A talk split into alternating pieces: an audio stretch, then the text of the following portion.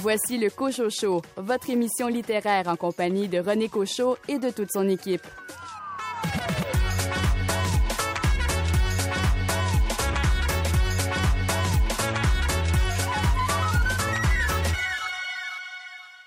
Bonjour tout le monde, ici René Cochot, bienvenue à votre émission littéraire. Au menu cette semaine, il sera entre autres question de malédiction et de la Sherlock Holmes de la Saskatchewan. Une entrevue avec Elisabeth Tremblay concernant son roman La pathologiste. Un entretien avec Daniel Boulian à propos de son roman jeunesse La malédiction de Novali Lavoie. La poésie de Madeleine Soriol et Emné Nassereddin. Et pour m'accompagner, Venise Landry, dans quel univers nous amenez-vous? Cette semaine, je parle des os de la méduse, mais les os au de J.L. Blanchard, et c'est une enquête de Bono et, la mouche, la deuxième enquête. Stéphane Ledien, quel roman noir avez-vous à nous proposer? Oui, et je vous parle du roman Paradigma de Pia Petersen, c'est paru aux arènes dans la collection Equinox. Florence Aubé, vous nous suggérez de voyager cette semaine. Cette semaine, je vous parle du roman Aller simple pour l'inconnu de Benoît Picard. Et Nicolas Giguère, quel recueil a retenu votre attention? Cette semaine, je vous parle de Carnet 1968-2018 de Gilles Cyr, un livre publié aux éditions de l'Hexagone. Bienvenue au Cochocho. You come my way, je te vois clair dans ma soupe. Ton corps dans la cabine et le cœur dans la soute. You come my way, you come my way, you come my way. Fly dans la soucoupe. At my way, je t'ai vu ride dans la courbe. Je descendais la colline, on s'est croisés sur la route. You come my way, you come my way, you come my way. On peut casser la croûte.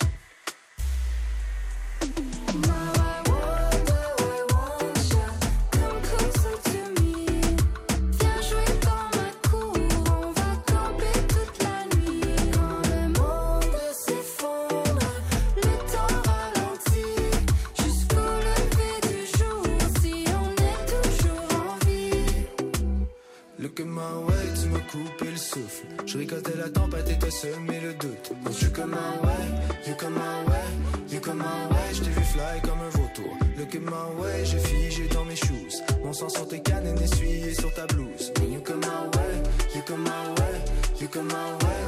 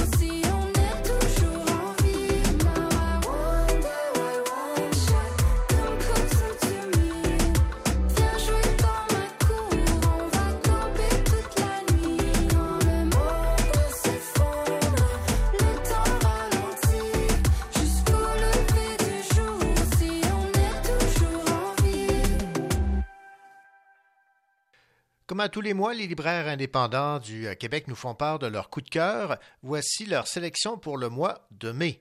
Chantal Fontaine de la librairie moderne à Saint-Jean-sur-Richelieu a eu un coup de cœur pour Mâchoire de Monica Ojeba. Avec sa prose chaude et incarnée, l'autrice nous invite dans un récit troublant, auréolé d'une folie malsaine aux allures de thriller psychologique. Une lecture brute, charnelle et dérangeante dont la morsure nous hante jusqu'à la dernière page. Shannon Desbiens de la librairie Les Bouquinistes à Chicoutimi a opté pour Blackwater, tome 1 La Crue de Michael McDowell chez Alto. L'histoire qui se déroule en 1919 en Alabama nous présente des familles plus vraies que nature dont la routine, déjà chamboulée par une crue extraordinaire qui inonde la ville, gravitera de plus en plus autour d'Elinor pour le meilleur et qui sait, sûrement le pire. Le coup de cœur de Thomas Dupont-Buis de la librairie Gallimard à Montréal a été pour Le vieux monde derrière nous de Olivier Kemed. Un grand livre aussi dense que drôle, profond que virtuose.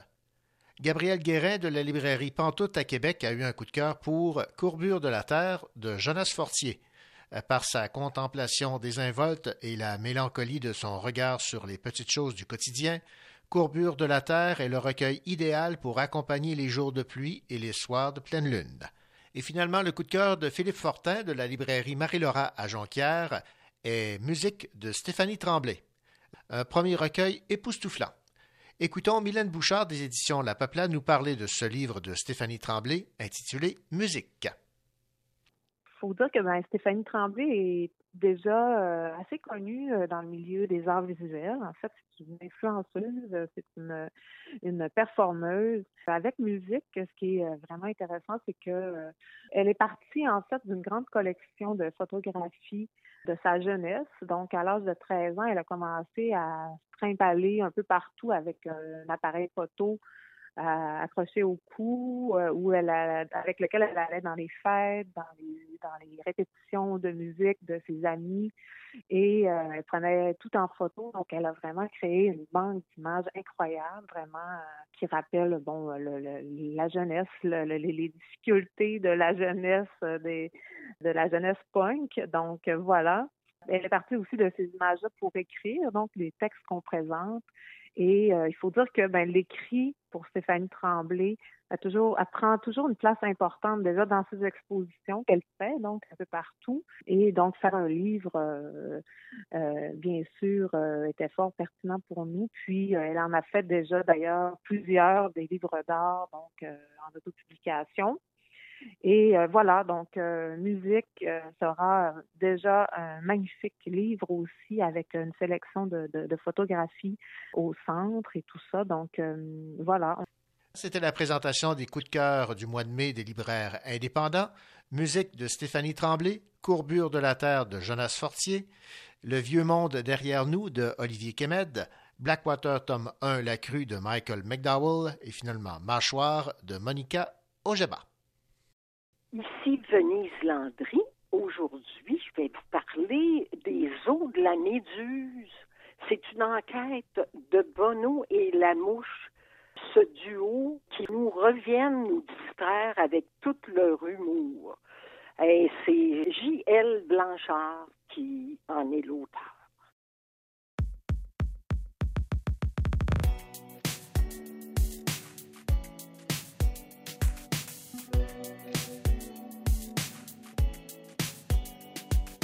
Personne pour sauver ma tête. Je suis mauvais, mauvais comme le diable. Toujours à gâcher la fête. J'ai retourné contre moi toute la table. Je suis mauvais, oui. Mauvais, mauvais comme le diable. Je suis mauvais, oui. Mauvais, mauvais comme le diable. Mauvais, mauvais comme le diable. Si tu me croises samedi soir, je pue la tease. Me parle pas politique sans un billet. Ton avis c'est de la merde comme le mien. L'humain aime trop le sale, je vais pas le changer. Entre hétéro, bonjour, on aime bien s'excuser. Œufs, j'adore la viande et me faire. Oula. Tu trouveras mes principes au rayon surgelé. Je peux pas sauver la terre, j'ai une soirée. Je sais que l'amour du vice n'est plus tendance. Mais je vais pas écarter les cuisses pour un succès. Je sais que mon humour noir n'a pas bonne presse. Mais je vais pas renier qui je suis pour ta kermesse. Personne pour sauver ma tête. Je suis mauvais, mauvais comme le diable toujours à gâcher la fête. J'ai retourné contre moi toute la table. Je suis mauvais, oui. Mauvais, mauvais comme le diable. Je suis mauvais, oui. Mauvais, mauvais comme le diable. Mauvais, mauvais comme le diable. Si tu me croises samedi soir, vise la bouche. J'ai plein d'amour en moi à te donner. Des mots doux sur mes lèvres pleines de substance. La seule manière que j'ai pour dire je t'aime trop Invité par erreur, je suis venu matrixer Les adeptes de la walk et leurs projets. J'ai trouvé vos idéaux et on prête à penser. Nouveau mini Staline, des postes café J'ai pas le temps de faire la course à tes bonnes mœurs Qui risquent de changer tout d'un coup pour des sneakers. J'irai pas faire un tour dans ton after J'ai déjà ramassé mon cœur à la cuillère. Personne pour sauver ma tête Je suis mauvais, mauvais comme le diable. Toujours à gâcher la fête. J'ai retourné contre moi toute la table. Je suis mauvais, diable. Je suis mauvais, diable. Je n'ai plus de compte à rendre dans ce foutoir. Le seul à savoir qui je suis, c'est l'isoloir. Chacun refoule ses vis dans sa boîte noire. Mais après deux, trois verres, elle s'ouvre comme un tiroir. Alors lâche-toi un peu, admets-le. Oh oui, lâche-toi un peu, admets-le. Lâche-toi un peu, admets-le. Oh oui, lâche-toi un peu, admets-le. Tu es mauvais, ouais. Mauvais, mauvais comme le diable. Tu es mauvais, ouais. Mauvais, mauvais comme le diable. Tu es mauvais, ouais. Mauvais, mauvais comme le diable. Tu es mauvais, ouais. Mauvais, mauvais comme le diable. Tu vois, le, plus important, c'est la bienveillance en fait. Si jamais t'aimes le prochain, le prochain t'aimera. Ensemble, tous ensemble, on pourra sauver la planète. Moi, c'est c'est juste ça qui anime mon cœur en fait. Alors, tends-moi la main. Mauvais, mauvais comme le diable.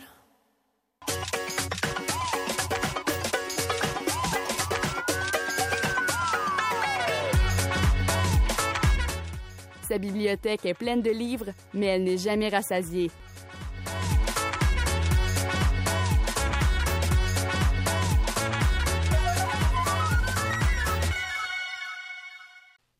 Venise. Bonjour, René. Venise, avez-vous peur des méduses, vous? Ben, disons que je trouve ça beau, oui. mais mon conjoint, il me dit, euh, tu sais, ça peut nous empoisonner, ces belles petites bêtes-là. Oui, oui, je pense qu'il faut effectivement euh, s'en méfier. En fait, c'est- un prétexte pour euh, aborder le, le livre dont vous avez choisi de nous parler, Venise, cette semaine. C'est un roman policier mettant en vedette Bono et la mouche. Et le titre de ce roman de Giel Blanchard, publié aux éditions Fidèse, c'est Les os de la méduse. Ben, si on se concentrait, à Venise, sur euh, les enquêteurs Bono euh, et la mouche, parce que ça tourne autour de ces deux personnages. là. Ben oui, c'est le deuxième tome avec ces enquêteurs-là. C'est que il y a une histoire dans l'histoire. Monsieur Bonneau, un lieutenant qu'ils n'aiment pas depuis des années, et là, ils ont trouvé une, une manière de le faire démissionner parce que on peut pas faire tout ce qu'on veut avec un syndicat qui le protège. Et là, ils n'ont pas de raison suffisante pour le mettre dehors, alors ils prennent une astuce. Ils lui ont accolé un certain Lamouche, comme dans le premier livre. Mais on connaît mieux Lamouche maintenant, là, avec ce deuxième tome-là. On s'aperçoit que ce Lamouche-là, il est assez intelligent. Il a développé une très, très grande intelligence euh, dans la vie parce qu'il est légèrement paresseux. Fait que quand on est paresseux, il faut être plus intelligent parce que on on veut prendre des raccourcis. Alors, il est obligé d'être intelligent, ce Lamouche-là. Puis, il a compris que on l'avait affublé de Bono pour qu'il le rende tellement nerveux, en colère, qu'il le, fasse euh, tellement suer dans son ouvrage qu'il démissionne de lui-même. C'est ça le rôle de la mouche.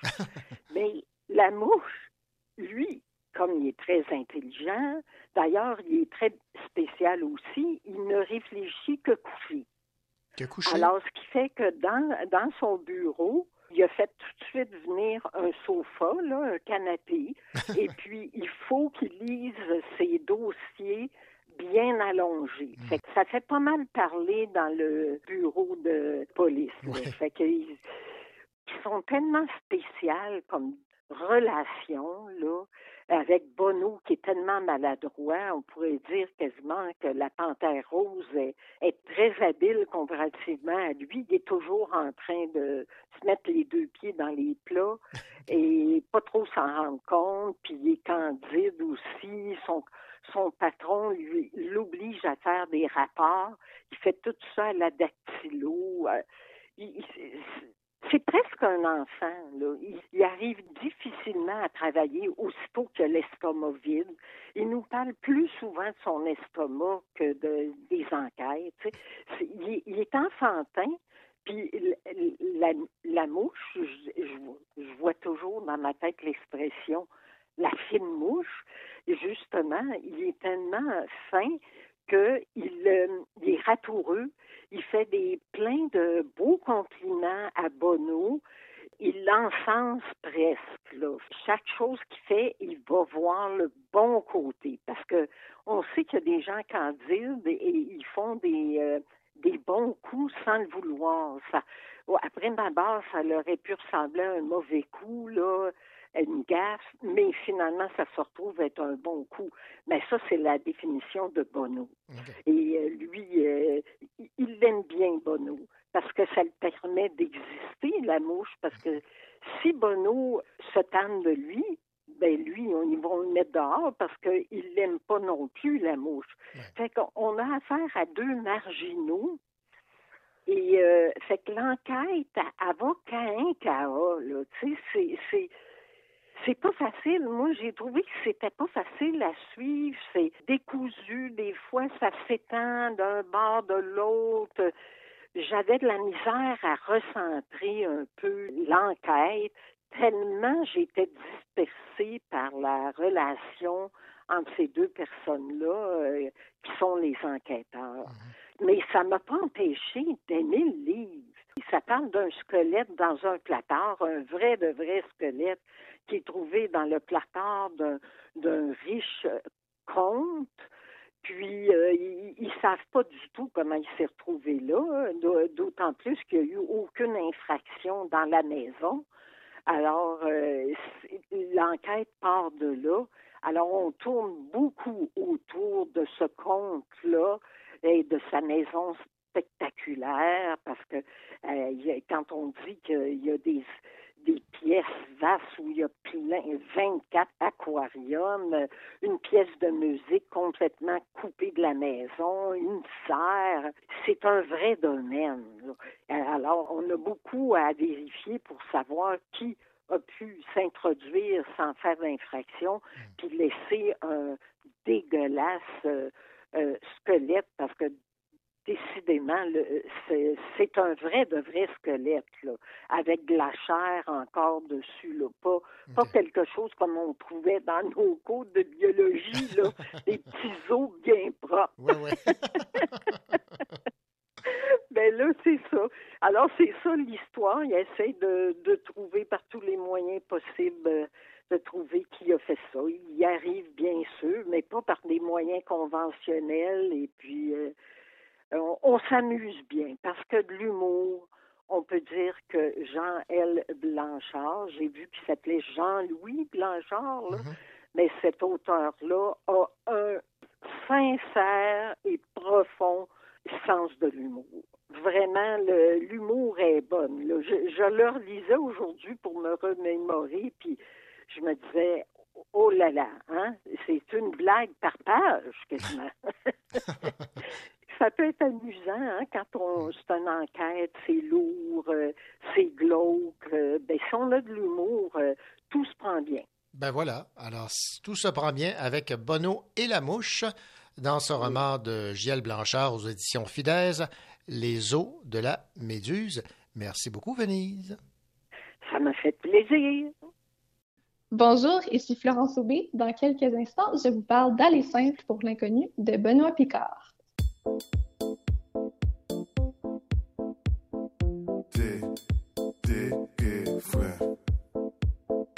pa chak jou ka jwen piyay Mwen gangou mba ganyen lakay. Mwen mal piklis pou mal pon fritay. Levant mwen pren son bay normal gen. Ta fya, fya, aswe Mba vibwe mba anvi de pale. Retan, retan, nenli Gen de petits bagailles pour me régler là. Nous t'es soudés à la vie, à la mort. On joue la l'école dans l'autre corridor. Moi pas connaître si c'est les guerres et mort. Sac parti au, les 40 au plus fort. On dit qu'on s'aime qu'avancer. On dit qu'on s'aime qu'avancer fait back Didim ko sam ka avanse Didim ko sal ka fe back Didim ko sam ka avanse Didim ko sal ka fe back Didim ko sam ka avanse Didim ko sal ka fe back Dans cette toilette, man rien laver main. Ouais, pour qui ça, ou pressé, femme ou li katan. Y'a des moun qui courir, yo pas jam rivé. Et yo quoi ça, moins fait, pas besoin de travail. Et preuve, moins passé, ou pas qu'à déchiffrer. Faut à vivre dans soulier m'bouta, ouais, ça m'abdou. En pile monde de yo, tout ça yo c'est là. Y'a monté non bateau, pas contre bon bon. Marre mes vitesses, chaque jour son test. Ça ouais m'cultiver, li pas on reste.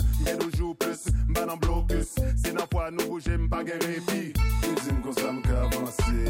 Etin kon sa l ka fe bak Etin kon sa m ka avanse. Etin kon sa l ka fe bak Etin kon sa m ka avanse. Etin kon sa l ka fe bak Etin kon sa m ka avanse. T'es, frère. Les dîmes comme ça. T'es, t'es, frère. Les dîmes comme ça. T'es, t'es, t'es, frère. Quel est jodi m'bra dans machine moi. Moi t'ap couru derrière un rêve qui t'est devant moi.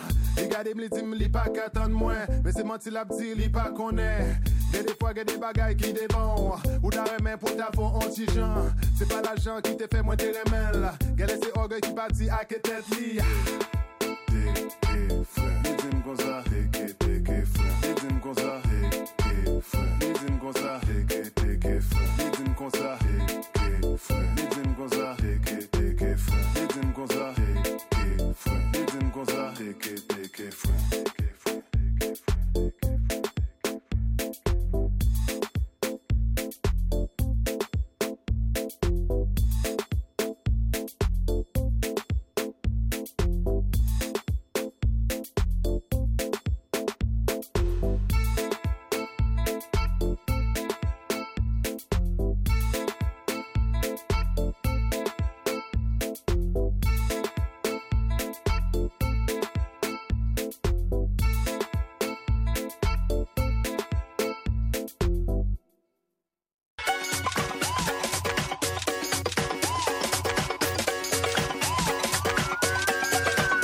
Sur sa table de chevet, il y a plein de livres et elle nous partage son plus récent coup de cœur. Florence Aubé.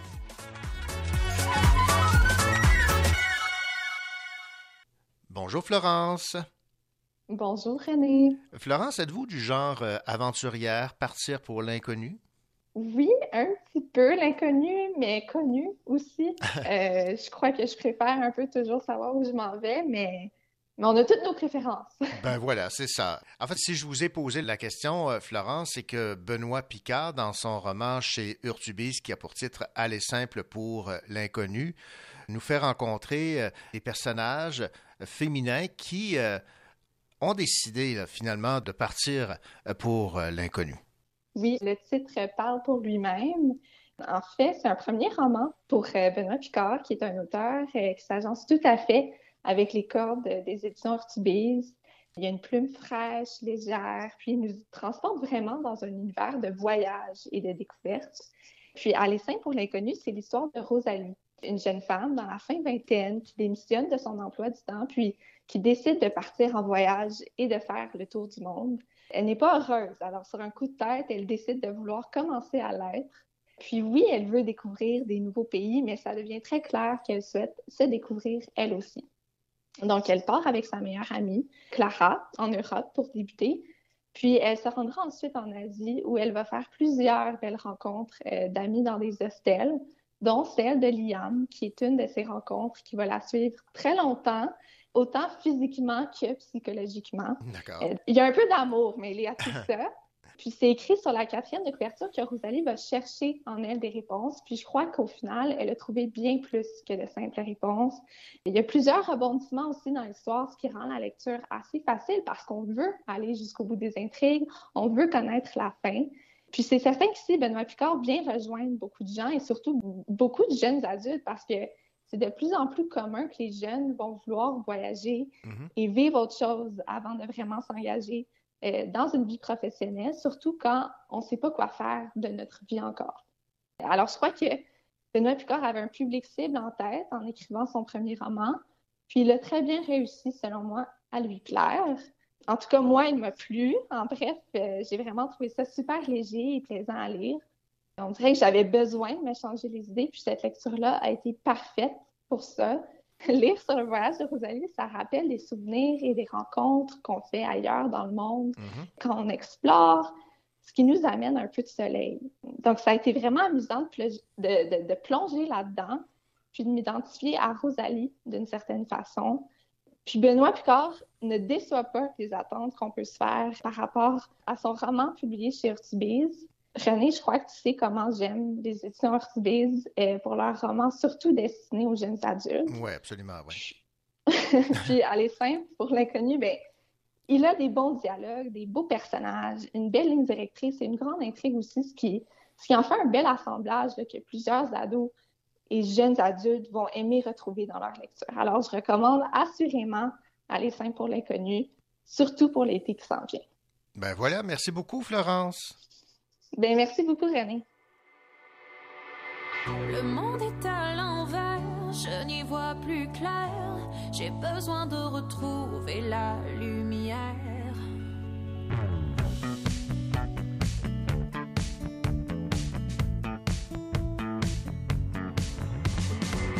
Sans dessus dessous, le monde est rendu fou. À qui confiance après toute cette méfiance? Être vrai et authentique. Plus facile à dire qu'à faire, c'est pathétique. Non, ça pas d'allure, je peux bien trouver que les temps sont durs. Should I stay or should I go? I'm not quite sure. Non, ça pas d'allure, je suis perdu et ça perdure. Should I stay or should I go?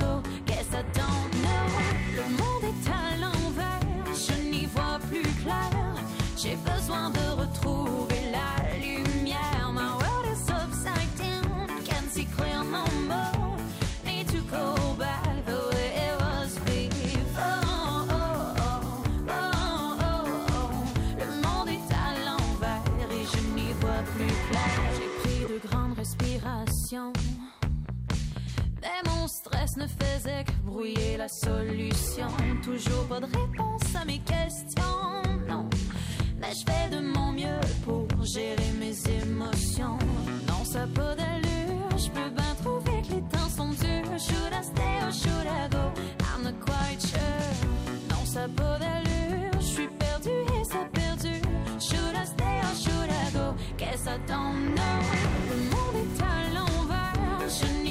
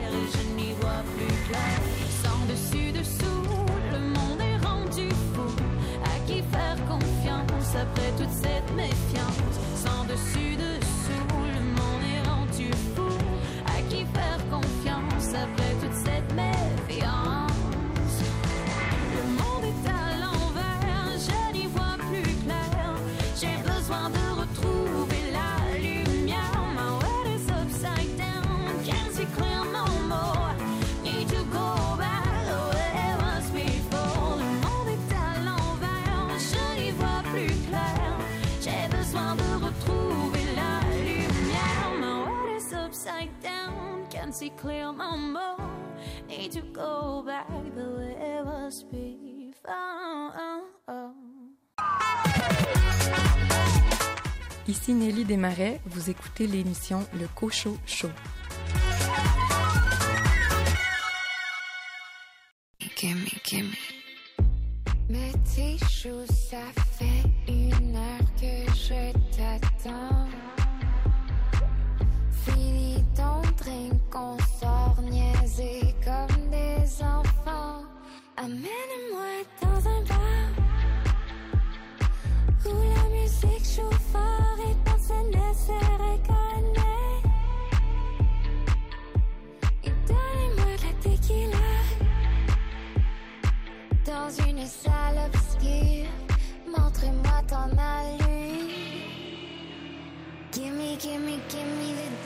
inside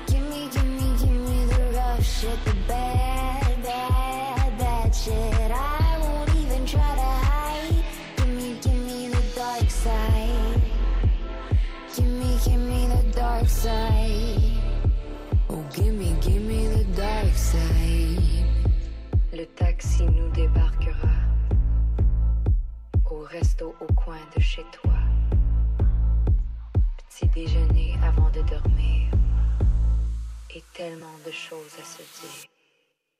Élisabeth Tremblay vient de publier son tout premier roman policier qui a pour titre La pathologiste. C'est aux éditions Flammarion Québec. Son personnage principal est inspiré de la première femme médecin légiste au Canada que l'on surnommait la Sherlock Holmes de la Saskatchewan. Ce roman se veut en quelque sorte un, hommage à cette pionnière qui a été confrontée au sexisme qui sévissait au pays et en Saskatchewan au début du 20e siècle. Bonjour Élisabeth Tremblay. Bonjour. Élisabeth Tremblay, je, je comprends que, comme moi, vous euh, ne connaissiez pas son existence, son parcours euh, professionnel avant de vous lancer dans cette aventure. Non, pas du tout, effectivement. C'est un nom qui est un peu surgi nulle part pour moi parce que c'est un contrat qu'on m'a proposé que de travailler avec euh, la comme base avec cette personne-là pour l'inspiration. Et euh, j'ai été très, très, très surprise justement qu'on ne lui fasse pas une place plus grande dans notre histoire et qu'on n'en entende pas davantage parler.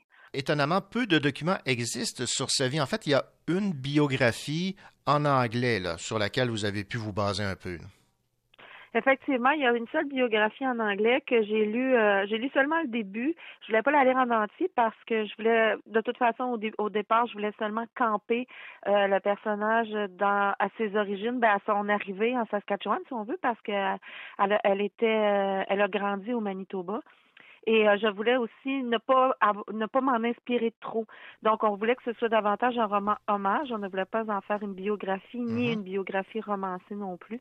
Donc, euh, je voulais juste la base, puis avoir certains points de, de repères communs, mais pas davantage. Mais au fil de sa vie, je vais prendre des petits morceaux, justement, pour bien euh, camper l'époque, puis bien, euh, bien expliquer, bien montrer euh, ce qu'était la vie d'une femme à cette époque-là. Oui, alors médecin, première femme médecin légiste au, euh, au Canada et son nom avait été suggéré pour euh, le personnage qu'on retrouvait sur les nouveaux billets de c'est 10 dollars si je ne m'abuse? C'est de 10 dollars, oui.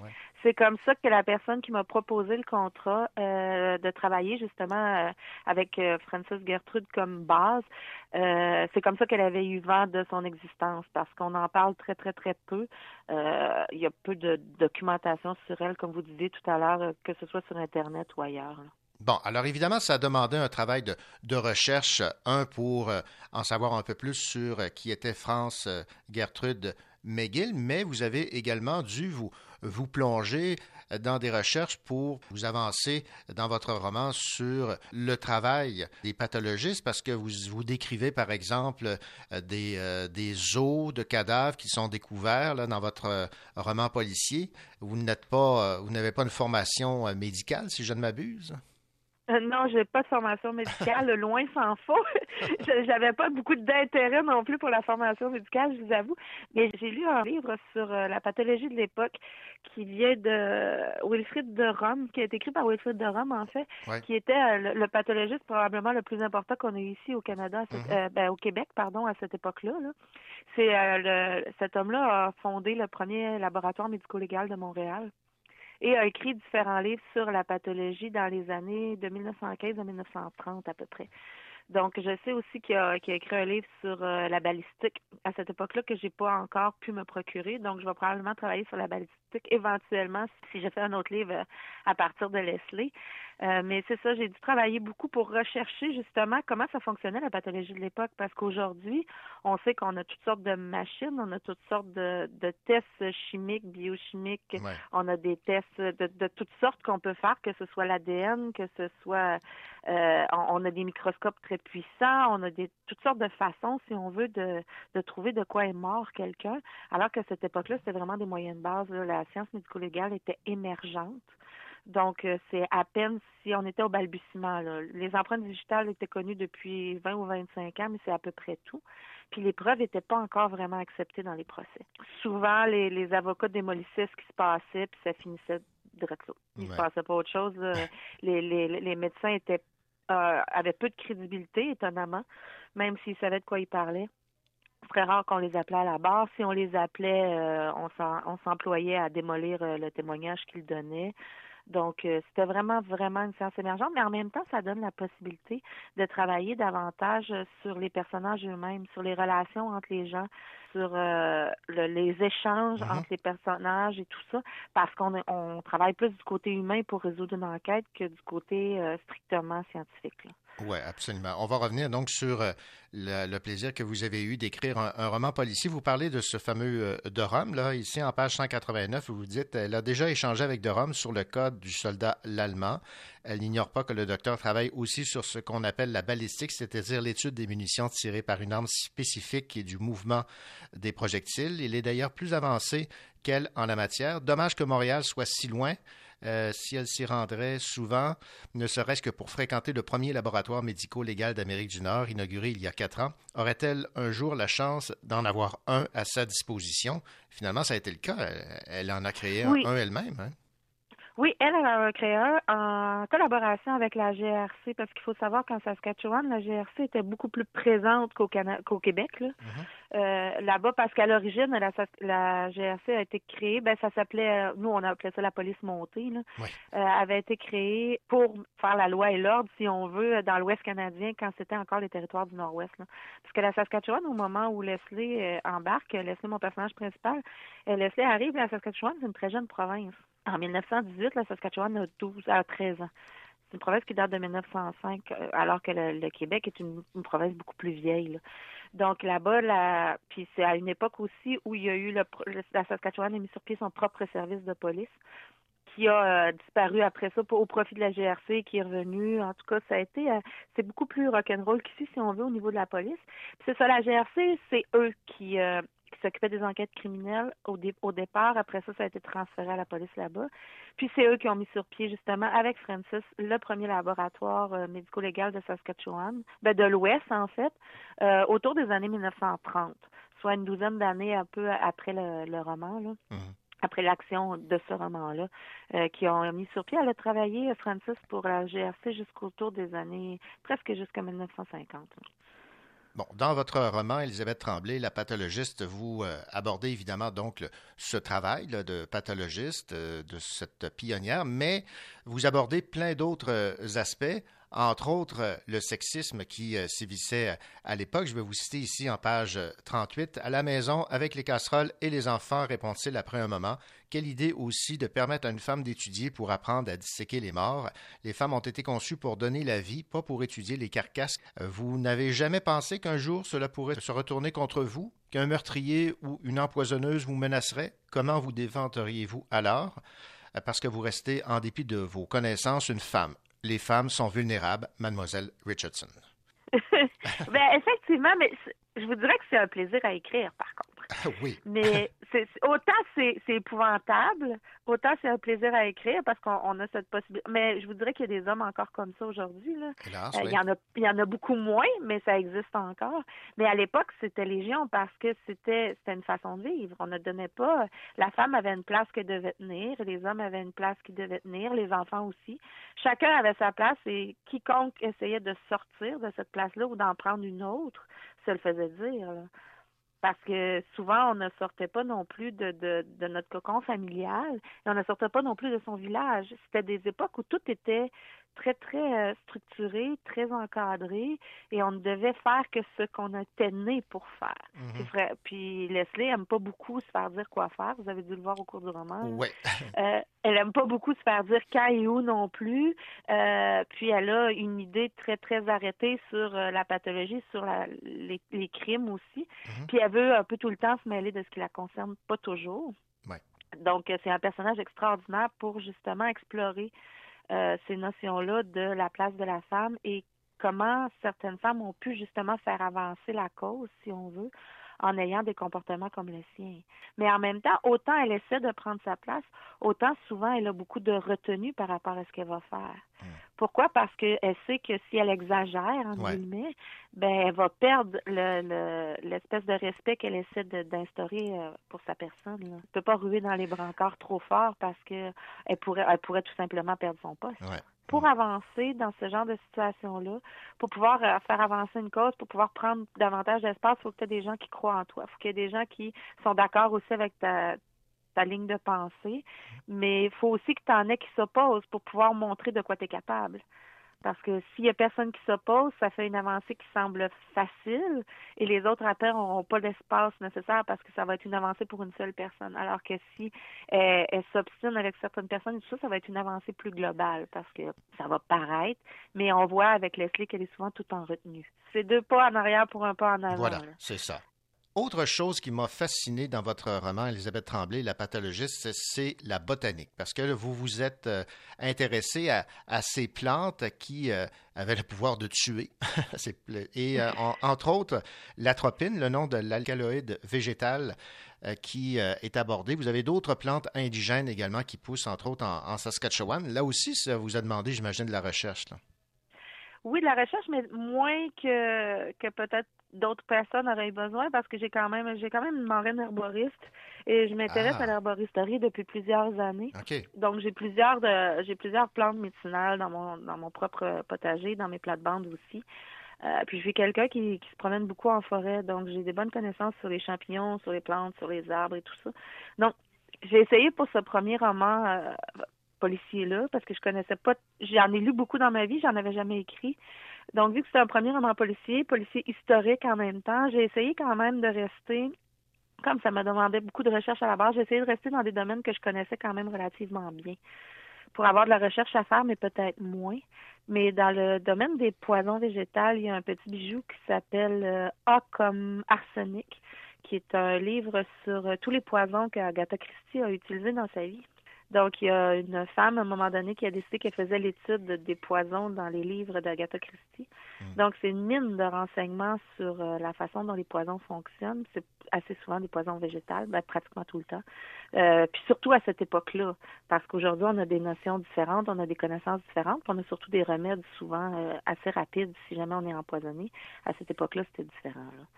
Donc, euh, j'ai, ça a été un petit bijou pour travailler. Là. Ça m'a vraiment beaucoup aidé. Puis j'ai un, un ami euh, chimiste aussi qui m'a donné un coup de main pour euh, mieux comprendre comment ça fonctionnait quand on voulait savoir à quel type de, d'alcaloïde végétal justement on avait affaire. hein. Parce que c'est un domaine que je connaissais pas tant. Puis j'avais besoin de le travailler selon les données de l'époque aussi encore. Là. Aujourd'hui, on sait beaucoup de choses, mais on peut pas se baser sur ce qu'on sait aujourd'hui pour ce qu'on savait à l'époque. Fait que j'avais certaines limitations. Fait j'ai trouvé des, informations, puis après ça, j'ai trouvé les gens pour m'aider à les valider. Mais ça demande effectivement beaucoup de travail parce que si on veut que l'histoire se tienne, il faut que je sois sûre de ce que je raconte. Bon, Elisabeth Tremblay, on a beaucoup parlé donc euh, du personnage euh, principal qui euh, vous a inspiré pour le, personnage de Leslie Richardson, à savoir France Gertrude Mais ce qu'il faut rappeler d'abord et avant tout, c'est une intrigue policière, un roman policier dans, classique, là, avec une enquête sur une série de, squelettes et de cadavres qu'on retrouve. Comme je le mentionnais d'entrée de jeu, c'est votre premier roman policier. Est-ce que ça fait longtemps que vous rêviez ou caress- caressiez l'espoir d'écrire un, un policier? Parce que vous avez écrit totalement autre chose auparavant. non? Ouais, moi je travaillais, en- ben, j'écrivais surtout de la fantasy. J'ai fait un roman euh, contemporain qui était Tu vivras pour moi sur le cancer Mhm. chez les ados. Mais sinon, euh, j'ai neuf romans de fantasy à mon actif, puis un recueil de nouvelles en collaboration avec d'autres auteurs qui étaient euh, du post-apocalyptique. Donc effectivement, le policier n'était pas n'était pas dans ma branche à l'origine. Par contre, ça faisait plusieurs années que je songeais à écrire du policier. Je me disais que ce serait le fun et tout ça, mais tous les, toutes les ébauches, si on veut, de plans ou de début de roman que j'avais se passaient toujours avant 1994, 1995. là. Parce que je voulais le moins de technologie possible. Je voulais pas avoir à travailler avec les téléphones cellulaires, l'internet. euh, euh, l'ADN et tout ça. Je voulais vraiment travailler, comme je, je le disais un peu précédemment dans l'entrevue, avec euh, les caractères des personnages, ce qu'ils sont, euh, les relations humaines, ce qui sous-tend souvent les meurtres, c'est c'est des drames humains Mhm. davantage que. Et là, quand on embarque dans le côté scientifique, je trouve qu'on oublie beaucoup le côté humain qui est sous-jacent à chaque enquête de meurtre et à chaque meurtre d'ailleurs. Donc euh, ça, ça flottait, si on veut, dans mon esprit depuis longtemps, mais j'avais pas, euh, j'avais rien de tangible encore, rien qui, qui me poussait à travailler vraiment là-dessus. Puis quand euh, Francis est apparu dans ma vie par le biais des éditions Flammarion, euh, je me suis dit ok là c'est on te le propose c'est parce que c'était vraiment dû pour ça. Puis j'ai plongé euh, dans cette histoire là à ce moment là autour euh, à l'automne 2020 Tout cas, ça a été un plaisir de, découvrir votre, votre plume policière. Elisabeth Tremblay, merci beaucoup euh, pour cette entrevue. Euh, évidemment, pour la, qualité de, votre œuvre, mais surtout de nous avoir fait euh, découvrir qui était cette France Gertrude McGill. Évidemment, votre personnage est inspiré. Ce n'est pas une bio, mais on en a quand même appris sur cette, cette grande dame. Merci beaucoup. merci bonne journée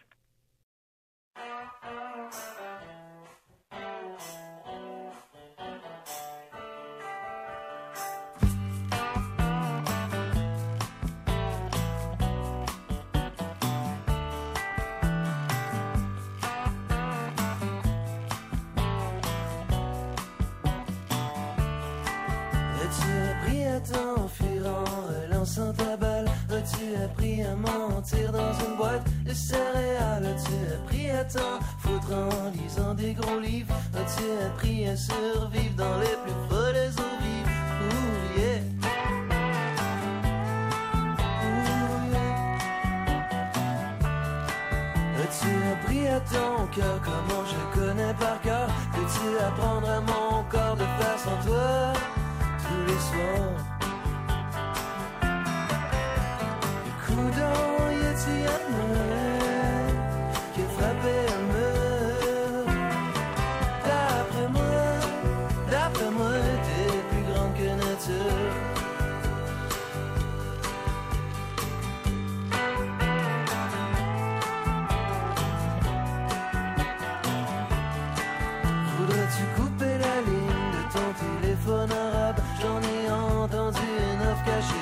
dessous Ma voudrais-tu mettre une clôture en ma porte? Puis ton nom me sentirait moins gnachant Me sentir en prison. As-tu appris à ton cœur comment je connais par cœur? Peux-tu apprendre à mon corps de faire sans toi Tous les soirs? Coudon, y a-tu moyen qui frappait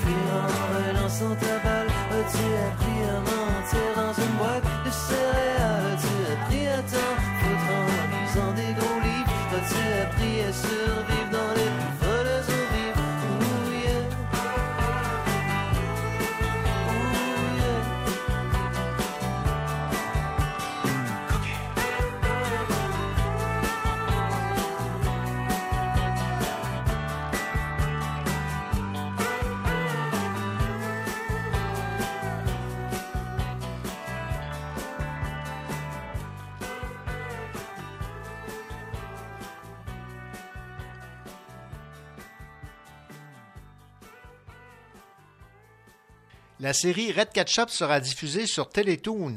C'est une série animée réalisée par Martin Villeneuve et ce sera dès l'hiver prochain.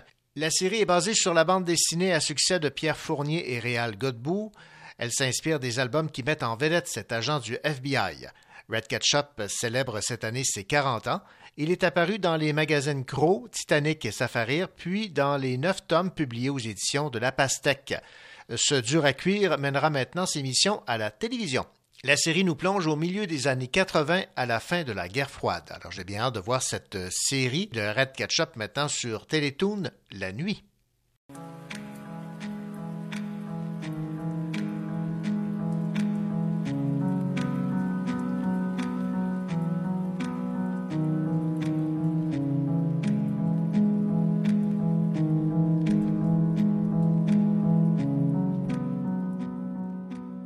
Bonjour, mon nom est Madeleine Soriol, récipiendaire du prix Piché de poésie 2019.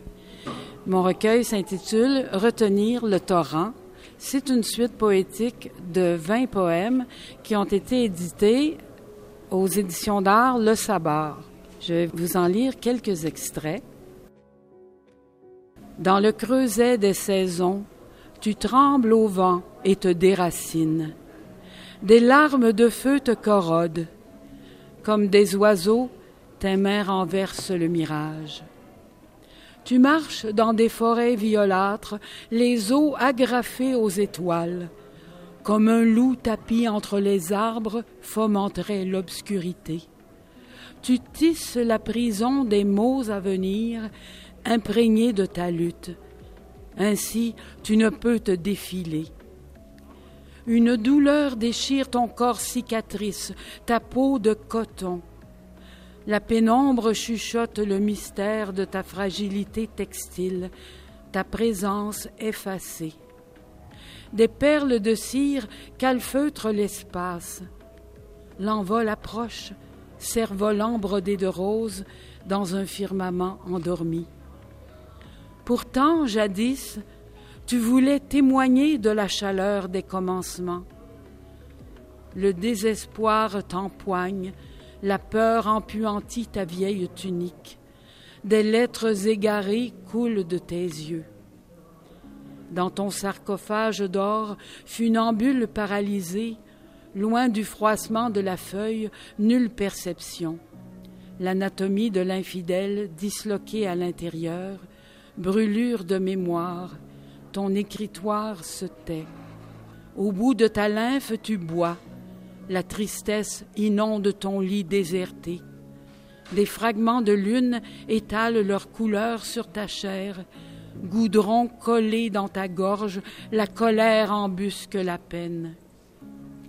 Tu as cousu de chanvre les plaies d'hier, déchiqueté la suie aux quatorze carbones, tu traces au fusain les cendres anonymes de tes aspirations. Tu voudrais enluminer ton regard. Tu te balances entre désœuvrement et obligation. Pour rompre les digues et atteindre l'ivresse, tu ouvres la fenêtre, plonges dans le vide. Ta chute couvre de silence la poupée de chiffon qui hurle dans ta tête.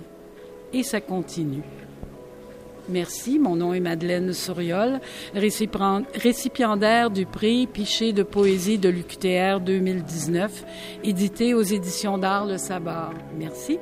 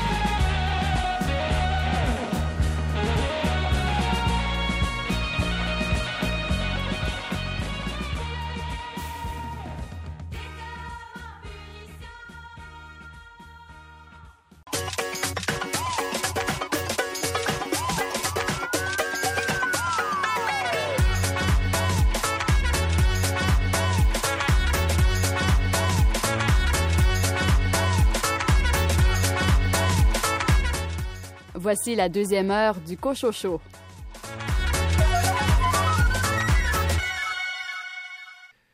Au sommaire de cette deuxième partie d'émission, Emné Nassereddin lit des extraits de son recueil de poésie La danse du figuier, qui lui a valu le prix Émile Nelligan. L'autrice Danielle Bouliane nous parle de son roman jeunesse La malédiction de Novali Lavoie. Nicolas Giguère, vous nous présentez quel recueil cette semaine? Cette semaine, je vous parle de Carnet 1968-2018 de Gilles Cyr, un livre publié aux éditions de l'Hexagone. Et Stéphane Ledien, quel roman noir nous suggérez-vous de lire? Oui, et je vous parle du roman Paradigma de Pia Petersen. C'est paru aux arènes dans la collection Equinox. Bonne seconde partie d'émission.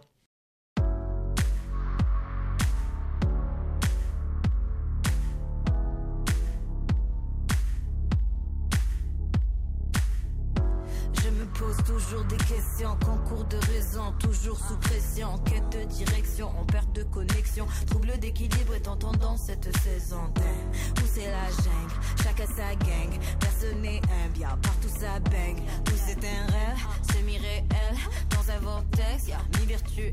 Est-ce qu'on choisit nos cartes ou c'est tiré au hasard? Et quand on pèse nos actes, qui sait ce qu'on va valoir? J'utilise les arts pour canaliser les astres et activer nos mémoires, like yeah. De la plume à la scène, on vient briser les chaînes. Un, deux LES, puissante sans les ailes du rap bien. Les ailes du rap bien. De la plume à la scène, on vient briser les chaînes. Un, deux LES, puissante sans les ailes du rap bien. Les ailes du rap bien.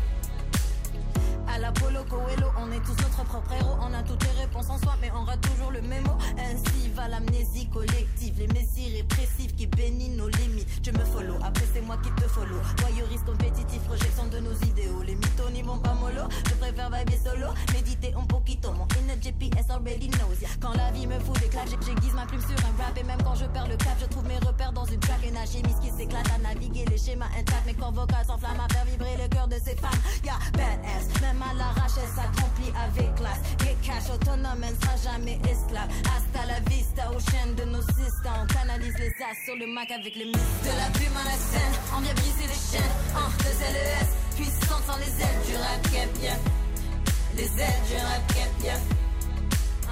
De la plume à la scène, on vient briser les chaînes. Un, deux LES, puissant sans les ailes du rap bien. Les ailes du rap bien.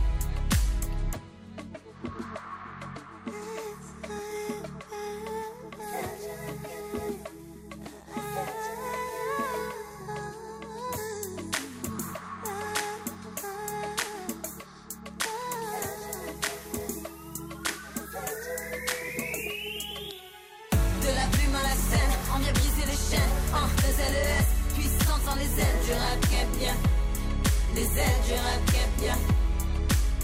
De la plume à la scène, on vient briser les chaînes. Euh, deux LES, puissant sans les ailes du rap bien. Les ailes du rap bien.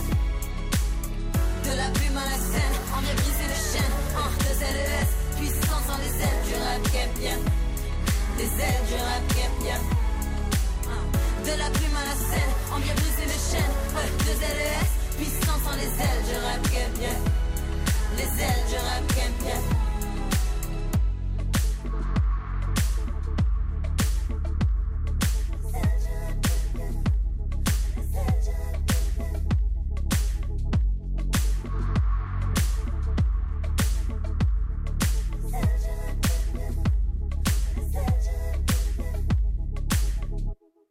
L'Association des auteurs de la Montérégie a dévoilé les livres finalistes pour les Grands Prix de la littérature 2022.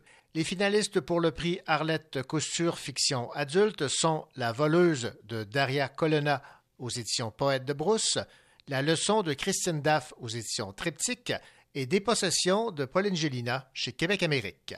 Les finalistes pour le prix Bernadette Renaud, œuvre de fiction pour la jeunesse, les œuvres retenues sont Les Devoirs d'Edmond de Hugo Léger aux éditions Les 400 coups, Rap pour violoncelle seul de Marie Spaget chez Leméac Éditeur et Les Avenues de François Sénéchal chez Leméac Éditeur également. Alors bonne chance aux finalistes. Bonjour, ici Stéphane Ledien. Aujourd'hui, je vous parle du roman noir Paradigma de Pia Petersen, paru aux éditions Les Arènes.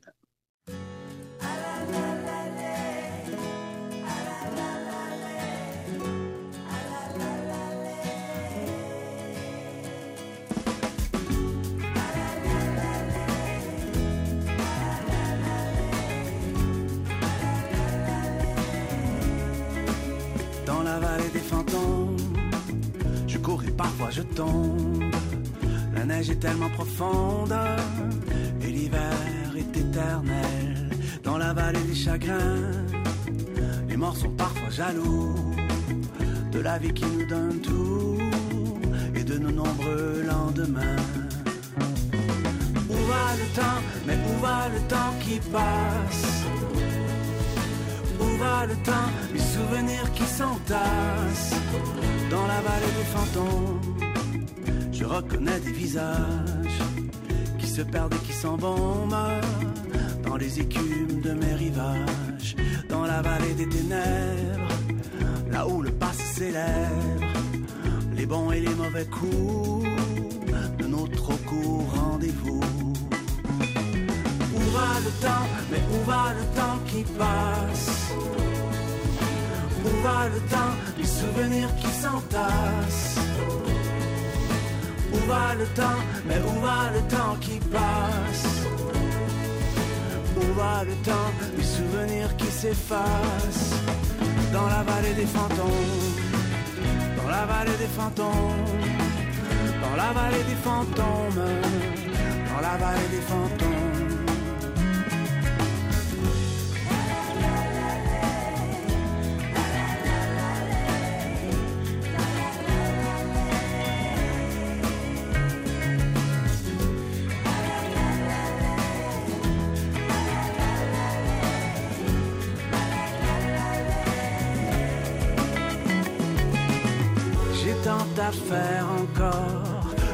Trop de nouveaux décors, des vies qu'on s'imagine, la mort peut bien attendre. Je ne veux pas m'arrêter, hey, je ne veux pas m'arrêter, hey, hey, hey, je ne veux pas m'arrêter, hey, je ne veux pas m'arrêter. Où va le temps, mais où va le temps qui passe? Où va le temps, les souvenirs qui s'entassent Où va le temps, mais où va le temps qui passe? Où va le temps, les souvenirs qui s'effacent Dans la vallée des fantômes. La vallée des fantômes. Dans la vallée des fantômes. Dans la vallée des fantômes. Dans la vallée des fantômes. Dans la vallée des fantômes. Dans la vallée des fantômes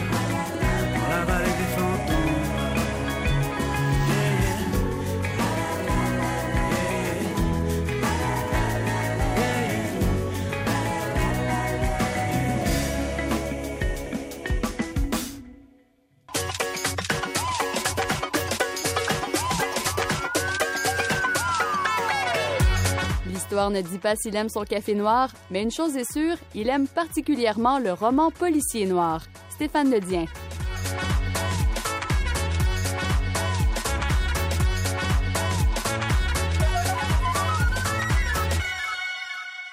Bonjour Stéphane. Bonjour René, comment ça va? Ben, ça va très très bien Stéphane. Lorsqu'on parle des Oscars, euh, je pense qu'on va intéresser bien des gens parce que l'intrigue de votre roman, qui a pour titre euh, Paradigma, se passe à Los Angeles à l'aube d'une cérémonie des Oscars. Oui, effectivement, René. Donc, euh, promis, il n'y aura pas d'histoire de, de, de gifles qu'on- ou de coups de poing qu'on assène sur la scène euh, en pleine cérémonie. Il n'y aura pas de, de mauvaises blagues sur euh, l'alopécie euh, des uns ou euh, la colère euh, Des non maîtrisée des autres. Non, on va, on va plutôt euh, s'intéresser. Et en fait, il, il y a bien une histoire de colère euh, là-dedans, mais il s'agit plus d'une colère sociale, d'une colère collective qui gronde, qui gronde et qui gronde et qui euh, va exploser euh, juste euh, un petit peu avant euh, une certaine cérémonie de remise des Oscars.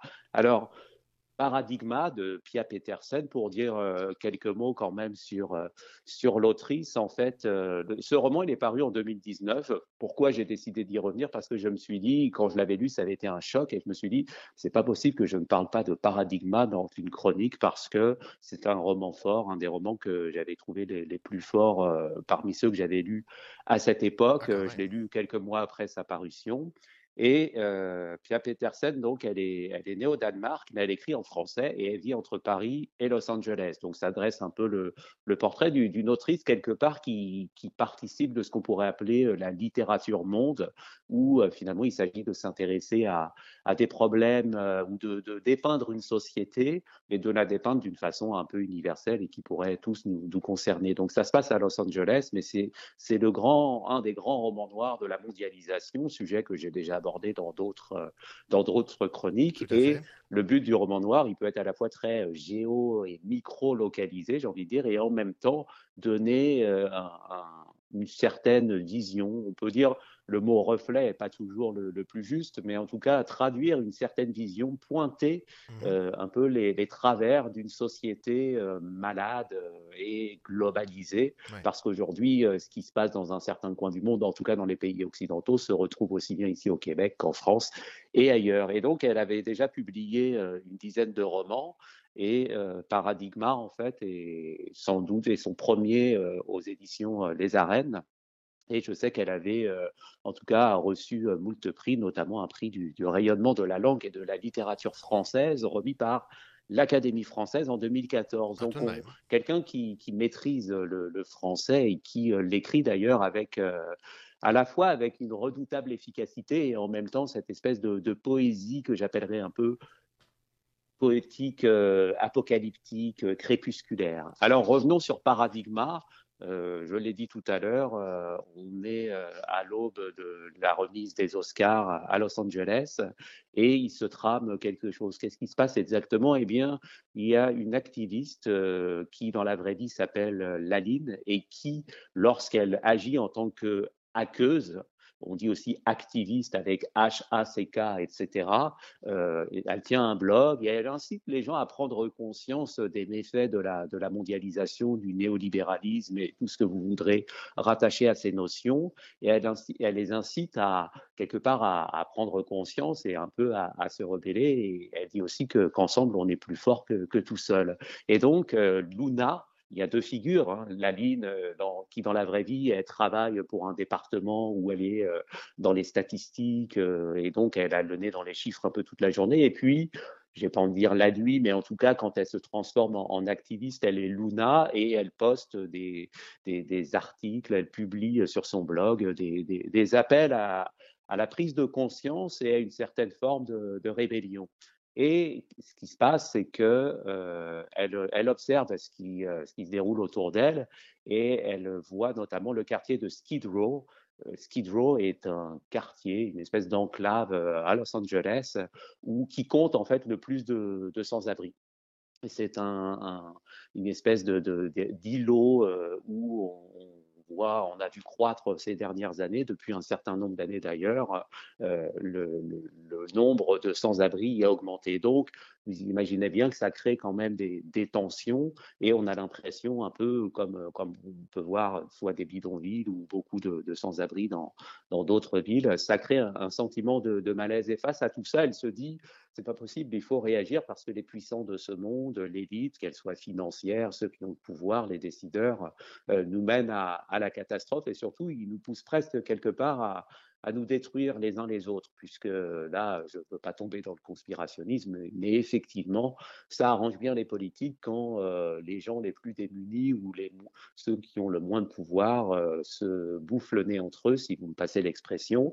Ainsi, euh, il y a peut-être un sentiment d'impunité, et puis on laisse les gens se débrouiller avec euh, leurs problèmes. Et donc, il va se passer qu'il y a un appel quelque part au rassemblement pour une marche des sans-abri une marche des sans-abri que euh, Luna euh, organise et elle dit ben, on va se retrouver à tel endroit, à l'angle de telle rue et de telle rue, on part de tel quartier, puis on va remonter vers les quartiers riches de Los Angeles. Il faut bien comprendre que c'est une ville, c'est à la fois, euh, c'est la deuxième plus grande ville aux États-Unis après New York, et c'est à la fois très clivé. On a des quartiers pauvres, on a des quartiers riches, on a Hollywood, et puis on a, on a Skid Row. Donc, mmh. c'est le choc de ces deux civilisations, j'ai envie de dire, qui va se, qui va se produire. Et surtout, il s'amorce un mouvement que l'activiste euh, n'imaginait pas, à savoir qu'elle rassemble, là on n'est plus sur un, mouvement de type Occupy Wall Street, mais on est sur quelque chose de beaucoup plus fort et qui devient vite incontrôlable. Donc, au sans-abri se mêle toute une, toute une faune urbaine local et venu d'autres régions, et j'ai presque envie de dire internationales. Donc, vous voyez des membres de gangs euh, euh, de, de latinos, euh, des membres de gangs de différentes ethnies euh, se joindre au cortège. Mm-hmm. Vous voyez des, des altermondialistes, vous voyez des, des, gens qui sont entre le côté sans, sans domicile fixe, mais aussi le, en voie de clochardisation, j'ai envie de dire. Toute une, toute une faune qui s'agglutinent et qui décident de marcher ensemble, le point levé là, pour dire bon, ça suffit maintenant, euh, solidarité, mais aussi euh, on arrête avec euh, la mondialisation, on arrête avec les inégalités. Et évidemment, on a affaire à une, à une cohorte de, de, gens en colère. Et ce qui devait arriver va arriver, c'est-à-dire que quand vous rassemblez plein de gens ensemble qui sont en colère, qu'est-ce qui se passe? Il y a des débordements. Mmh. Et le roman là-dessus euh, ne fait pas dans l'ambiguïté et il ne tombe ni dans la démagogie du ah euh, le néolibéralisme ou le capitalisme ou ceux qui ont le pouvoir, euh, c'est eux les méchants. Il y a quand même quelque chose de, très singulier qui est finalement de, pointer aussi toutes les, toutes les colères peuvent se ressembler dans l'action, dans, dans l'énergie qu'elles dégagent, mais toutes les colères sociales ne se ressemblent pas. Et là, elles se mélangent finalement. Et donc, vous avez des démunis, des sans-abri qui sont dans le cortège, mais comme je l'ai dit tout à l'heure, vous avez aussi des criminels. Et donc, c'est la volonté de tout casser. Donc, là, c'est plus euh, seulement du passé, euh, faisons table rase, mais c'est euh, on va tout casser. Alors, qu'est-ce qui se passe? La marche est silencieuse au départ, et puis mais derrière le silence, sous ce silence, on sent un énorme grondement. Et c'est ça que traduit très bien le roman. Et il commence, en fait, euh, je ne tue pas le suspense en le disant, c'est que les premières pages du livre nous placent au cœur du chaos. Quand tout a dégénéré, qu'on est quasiment euh, au bord de, j'ai envie de dire, de, l'apocalypse, en tout cas de la guerre civile. Euh, il y a un hélicoptère dans le ciel, il y a, il y a des, des armes à feu, ça pétarade de partout. C'est une scène presque post-apocalyptique à laquelle on assiste en, ouverture du roman. Et je ne plaisante pas en disant que on pourrait presque penser à, une scène de, Escape from New York de John Carpenter. Et puis euh, ensuite, on remonte le fil des événements assez rapidement. En fait, hein.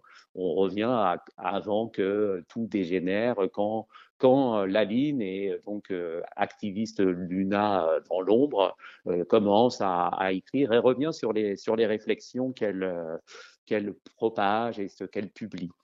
Et on a au fil du récit, évidemment, on, suit Laline et donc Luna qui parlemente, qui rencontre un, musicien, qui parlemente avec des, chefs de gang, qui parlemente avec tout le monde et qui dit attention, moi je veux un mouvement, mais je veux que, que tout se passe bien. Je veux pas de, entre guillemets, je veux pas de violence. Et donc, c'est un peu peut-être évidemment la naïveté du, du, personnage où elle est un peu piégée par son idéalisme parce qu'on ne peut pas faire une révolution ou euh, organiser une insurrection sans qu'il y ait de, de débordement. Il y en a qui l'avaient compris, un, un, certain Lénine l'avait compris. Ouais. Je ne sais pas si on peut le prendre comme modèle, mais en tout cas, on comprend bien qu'à partir du moment où tous les gens se rassemblent et qu'on casse tout, ça ne peut pas bien se passer. Et on suit d'autres personnages aussi, dont certains sont dans les coulisses de la cérémonie des Oscars. Certains travaillent, on a, des réalisateurs, on a des, on a des gens, des, acteurs, et puis euh, d'autres euh, qui sont des policiers, des ambulanciers. Certains bah, vont un peu y laisser leur peau ou leur, leur âme ou leur euh, santé mentale, j'ai envie de dire, et puis d'autres vont s'accrocher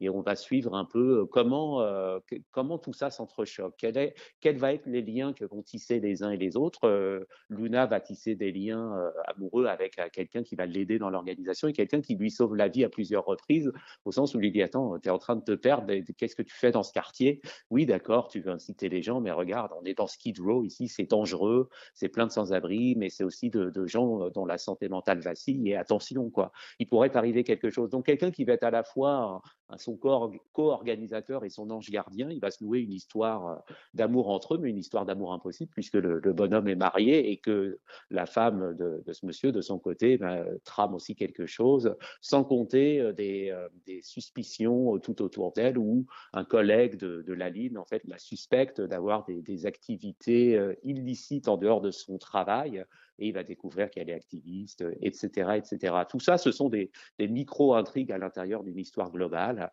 C'est l'histoire d'une marche qui s'organise, qui au début se veut silencieuse et j'ai envie de dire pacifique entre guillemets, et qui finalement, qui sous le silence amène à une explosion c'est très bien écrit. On est euh, sur le fil du rasoir tout au long du roman. On sait que ça va mal se terminer puisque c'est ainsi que le roman commence, mais on, sait aussi que euh, peut-être que cette fin est le début euh, d'autre chose. Et c'est un peu le bout de lumière qu'on peut voir au, bout du tunnel. Et cette histoire de lumière, je ne dis pas de, manière anodine, puisqu'effectivement, dans, pour faire du cinéma, il faut un peu de lumière.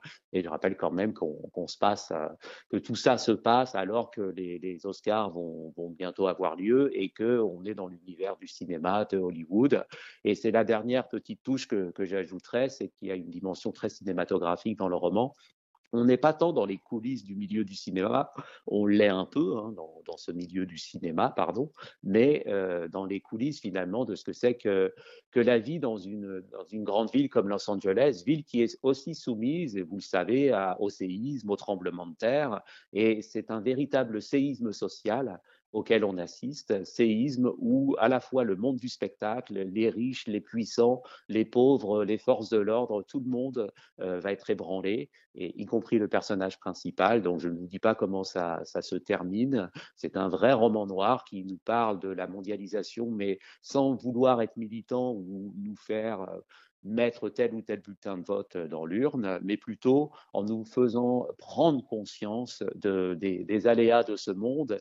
Et tant que finalement l'économie ou le tout économique continuera de, dominer euh, la pensée euh, et nos rapports aux autres, et ça se retrouve dans plein de petites choses, eh bien, euh, le, grondement ne fera que grossir pour nous mener peut-être jusqu'à une certaine explosion, euh, explosion sociale. Donc, je ne dirais pas point levé que c'est la lutte finale euh, et voilà, l'international est, là parce que c'est pas un roman qui va prôner la révolution, le marxisme, mais en tout cas, c'est un roman euh, qui réfléchit sur les dangers de la globalisation et qui nous dit aussi, regarde, marche silencieuse, le, le, chaos est sur le point de, de, déboucher et d'exploser.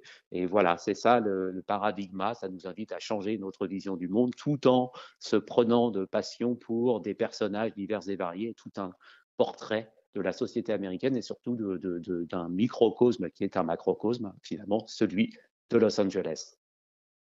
Eh bien, wow, ça, donne vraiment le, goût, euh, Stéphane, de lire Paradigma de Pia Peterson. C'est publié aux arènes, c'est bien ça?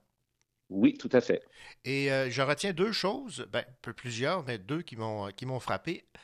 Euh, activiste HACK, c'est IVISTS. La première fois que j'entends cette façon de, de, parler de ces activistes euh, hackers. Euh, oui, c'est, je pense que c'est comme une, entre le français ben et l'anglais, une, manière de dire oui, c'est du hacking, mais c'est toujours en vertu, je pense, de, d'un bien, on va dire du, bien, entre guillemets, c'est toute l'ambiguïté aussi du roman, mais où il s'agit de, de, détourner, de caviarder l'information, parce qu'elle travaille dans les chiffres et la statistique, le, personnage principal. Et donc oui, je crois que c'est une des premières fois où je l'ai vu écrit euh, tel quel, et je trouvais que c'était intéressant parce que ça nous mène aussi dans l'ombre un peu de ceux qui agissent pour le bien de la collectivité, autant qu'ils peuvent en tout cas, en manipulant, en étant derrière des ordinateurs et en, faisant ressortir des, informations. Donc, euh, ça peut être aussi lié à tous ceux qui sont aux, leaks, aux fuites, etc. c'est vraiment un, terme qui, est très, très bien trouvé. Et j'ai bien aimé votre, votre expression, je ne l'avais pas entendu souvent, celle-là, se bouffe entre eux.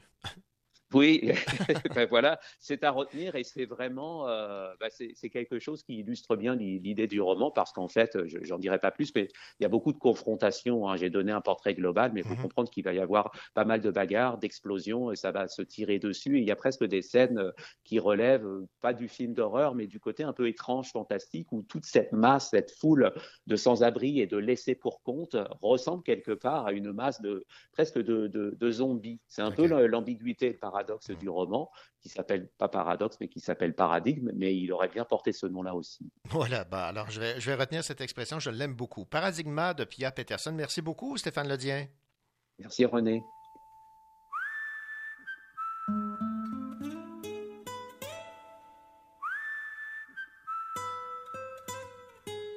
J'ai un secret juste pour toi. Je lui cache tout depuis longtemps, trop longtemps. Et c'est comme ça, tu ne lui diras pas, ne lui dis pas.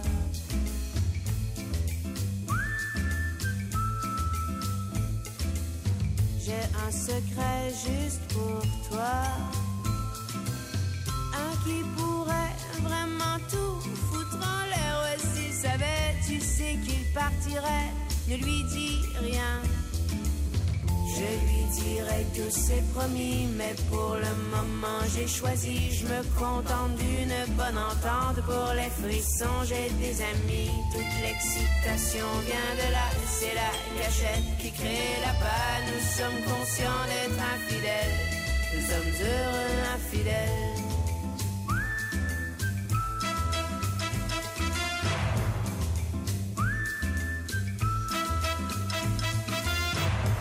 Un secret juste pour toi.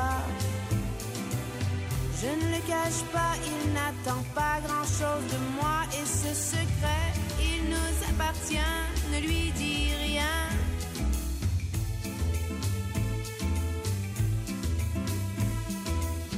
Quand la nuit vient, c'est différent. Ils sont chez moi, ils sont assez loin de leur femme. Ouais, c'est comme ça, elles ne le sauront pas, ne sauront pas.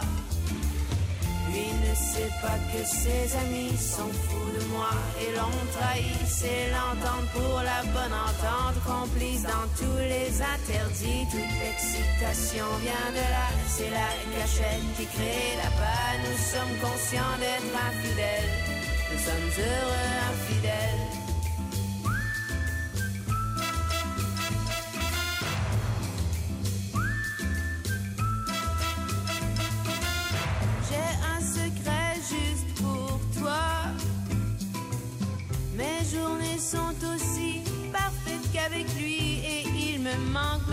Te choisis toi, je choisis toi.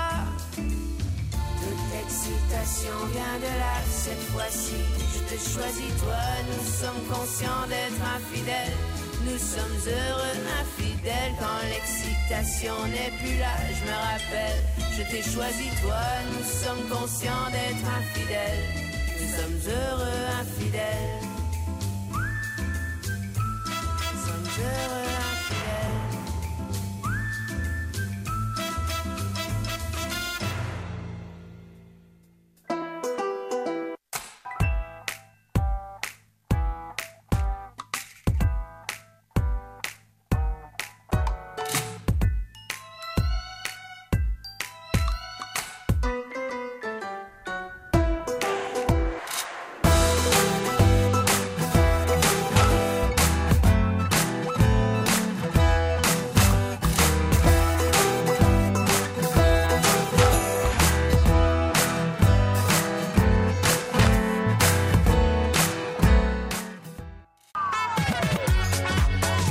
Ici Richard Sainte-Marie vous écoutez l'émission littéraire Le Cochot Show.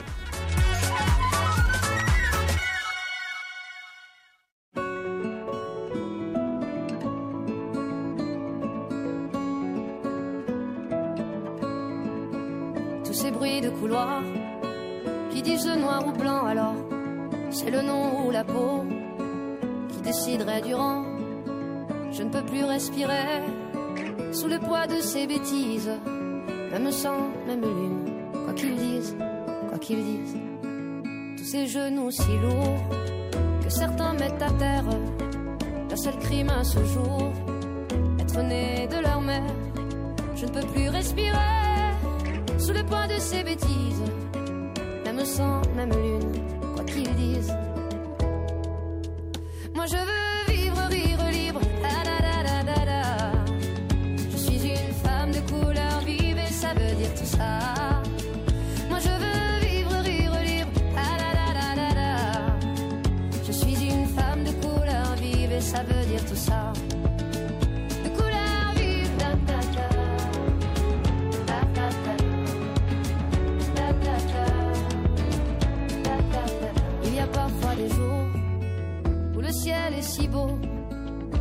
je l'avoue, à envier les oiseaux de n'être que témoin de nos actes inhumains et de pouvoir voler, voler vers d'autres lendemains.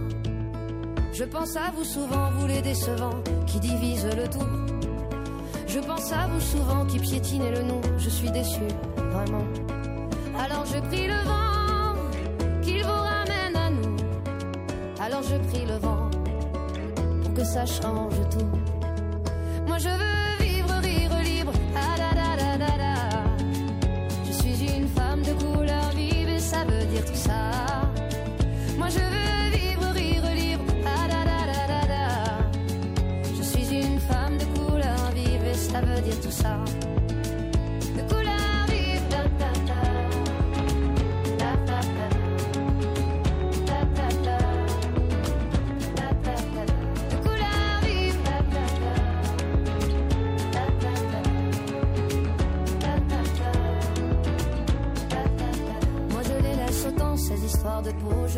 C'est vrai, de monter au créneau. Alors je chante un peu. Chacun fait de son mieux. Moi je veux vivre, rire libre. Ah. Je suis une femme de couleur vive et ça veut dire tout ça. Moi je veux vivre,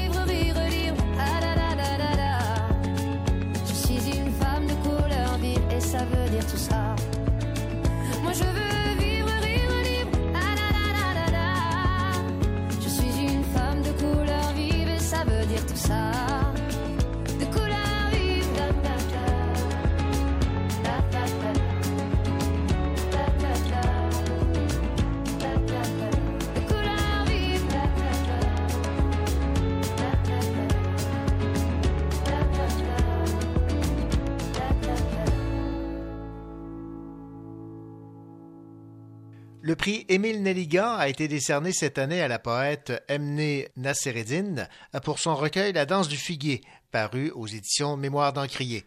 Ce prix a été créé en 1979, année de la création de la Fondation Émile Nelligan.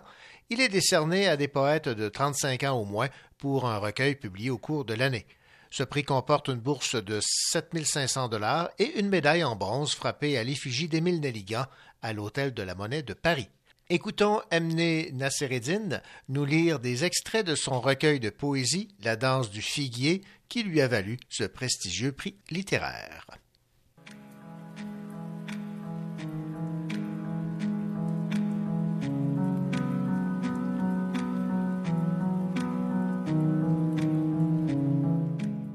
Bonjour, je m'appelle Emne Nassereddine. Je suis une poète d'origine libanaise. J'habite à Montréal depuis 2016 et j'ai publié mon premier recueil de poésie, La danse du figuier, aux éditions Mémoire d'Encrier. Euh, je vais vous lire quelques extraits du recueil. C'est ainsi que débute mon récit. Théta prépare le thé à l'étranger qui s'est établi au rez-de-chaussée de sa maison en chantant. Ma tante descend le plateau avec les tasses, la théière, le sucre, puis sort dans les rues affronter la guerre. Théta, tu me mets les outils dans la main et je dois apprendre à construire le deuxième étage de ta maison dans la seconde qui suit la guerre, sous les nuages que seul toi vois. J'allaite la pierre, je prépare le fondement et soudain j'aperçois que tes enfants sont déjà partis. Je n'ose pas te le dire. Je préfère cimenter sur des terrains vides. Où finit l'enfance? Où commence l'immensité? J'ai vu le corps mort, ici s'arrête le temps. L'enfant voit et soudain sa peau a vieilli de tous les siècles. L'enfant voit et demande que fait-on du corps? Comme un tueur qui sait déjà que le corps est encombrant, que le corps doit être caché. Tu es assise au vent, avec les chardons vulgaires, mes oncles et l'antémis de Palestine comme invité. C'est le droit du sol. Moi, femme, regarde de loin. C'est ainsi que je dis non. Voilà pourquoi j'ai tardé. Nous n'avions pas le mérite de nous accommoder. Nous étions l'une et l'autre, la fille, la mère, la mère, la fille, alambiquées, sœurs de la gêne, nouées à même le désordre, prêtes à commettre le seul meurtre, celui de l'oubli. C'est pourquoi je reviens. On me demande de t'écrire Fadoua, femme sacrifiée, sois belle comme à tous les jours, crie-toi. J'arrive dans la contrée de l'exil. Assez de soleil, assez de pluie.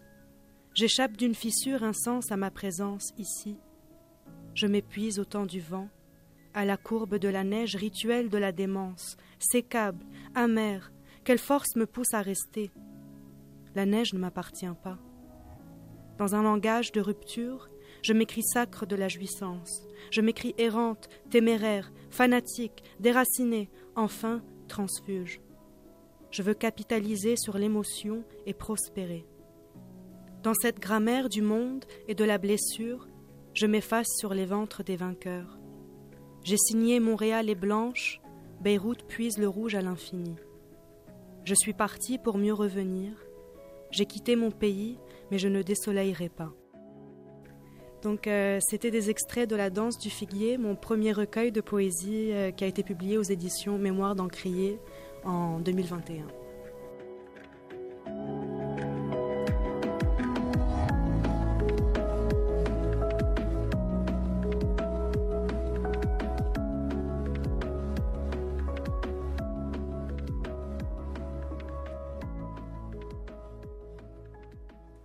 Ici Nicolas Giguère. Dans quelques instants, je vous parlerai du livre Carnet 1968-2018 de Gilles Cyr.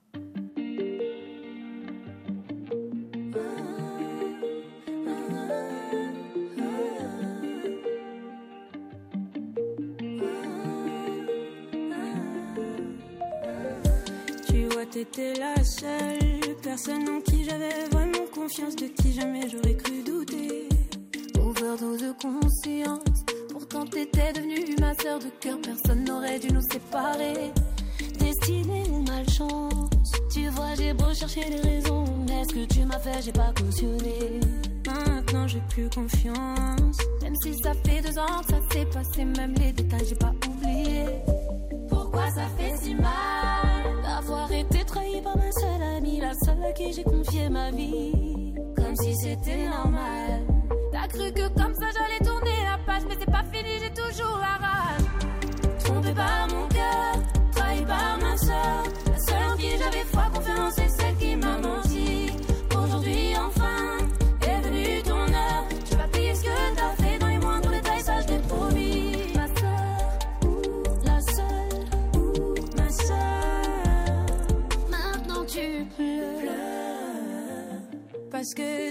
tu vois plus personne, tu dis que t'es seule. Et ça, ça te fait peur. Ça te fait peur quand il y a plus personne pour t'écouter, pour t'épauler. T'as perdu ta petite sœur. Celle qui croyait dur ton amitié, mais à croire toi tu sais pas ce que c'est. Celle qui passait des heures au fun à t'écouter pleurer pour lui, j'ai pas fini. Hmm. Je veux que tu comprennes combien j'avais de la peine le soir, je t'ai coucher avec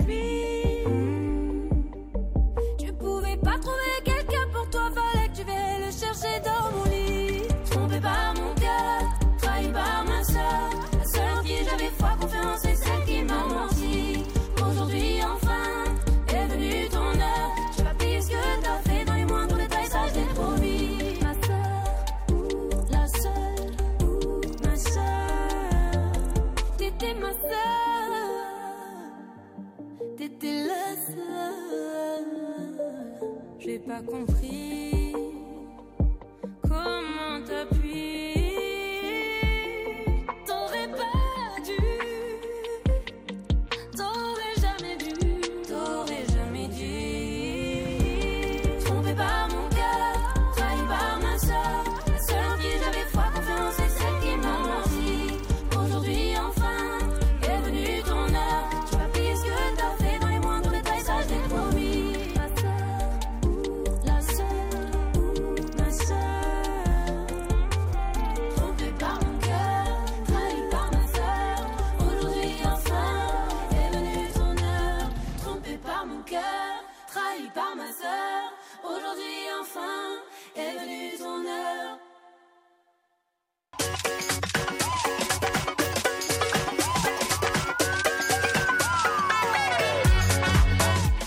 Sa bibliothèque est pleine de livres, mais il n'est jamais rassasié. Nicolas Giguère.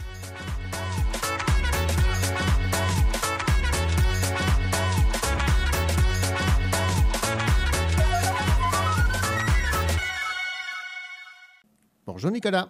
Bonjour René. Nicolas, on va s'intéresser cette semaine euh, à Carnet 1968-2018, publié aux éditions de l'Hexagone.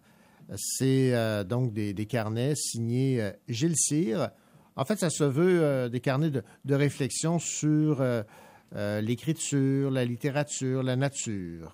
Absolument, en fait, c'est vraiment une œuvre que j'ai découverte assez récemment. Donc, j'ai lu certains des recueils de poèmes de Gilles Cyr, un auteur très discret dans le milieu littéraire, qui fait très peu d'apparitions publiques, mais titulaire vraiment d'une œuvre poétique importante, voire colossale, une œuvre en fait très lapidaire aussi. On parle de vers très succincts, ciselés, dans lequel justement l'auteur jette un regard sur la nature, les éléments qui l'entourent, le monde.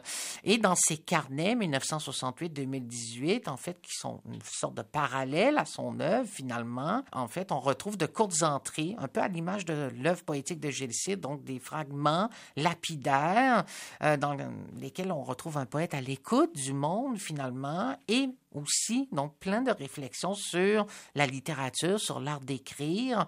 Donc en fait, on, Gilles Cyr dialogue avec bonheur finalement dans ses entrées de carnet finalement avec d'autres œuvres, d'autres auteurs qui l'admirent, qui le commentent.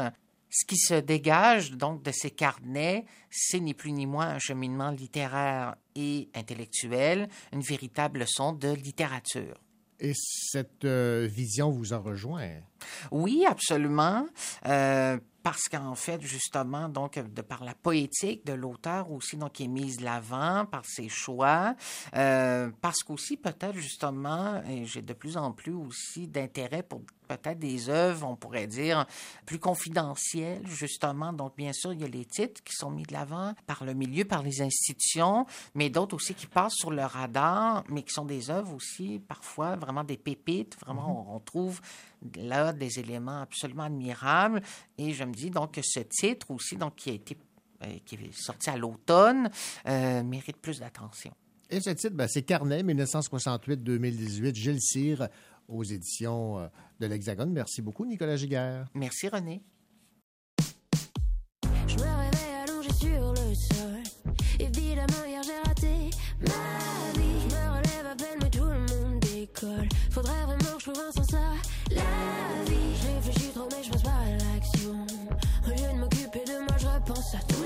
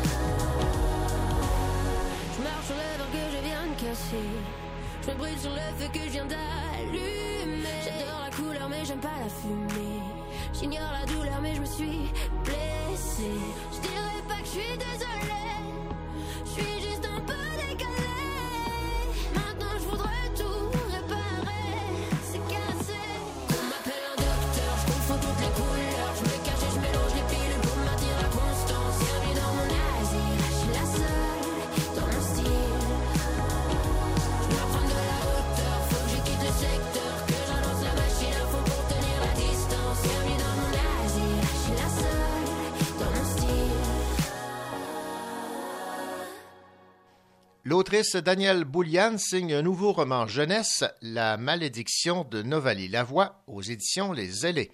Le monde de Novali dans ce roman risque de s'écrouler en raison d'une malédiction familiale. Voici l'entrevue que Daniel Boulian m'a accordée. Daniel, une nouveauté euh, littéraire, roman jeunesse, qui a pour titre La malédiction de Novali Lavoie. C'est aux éditions euh, Les Ailés. J'ai lu la quatrième de couverture. Je retrouve la Daniel pleine d'imagination. Celle-là mourra jamais. jamais. J'ai trop de, j'ai trop d'histoires qui, euh, qui trottent dans ma tête. Je les appelle les histoires gossantes, celles qui reviennent le plus souvent, qui me lâchent pas. C'en était une. Ça faisait longtemps qu'elle me trottait dans la tête. Donc la voilà. Et cette histoire, elle est particulière. J'aimerais que vous me la, la résumiez. Écoute, euh, j'ai voulu, je vais t'expliquer ça rapidement. Premièrement, j'ai voulu me faire plaisir à moi. C'est la première fois que je me dis que j'écris un livre uniquement pour me faire plaisir à moi.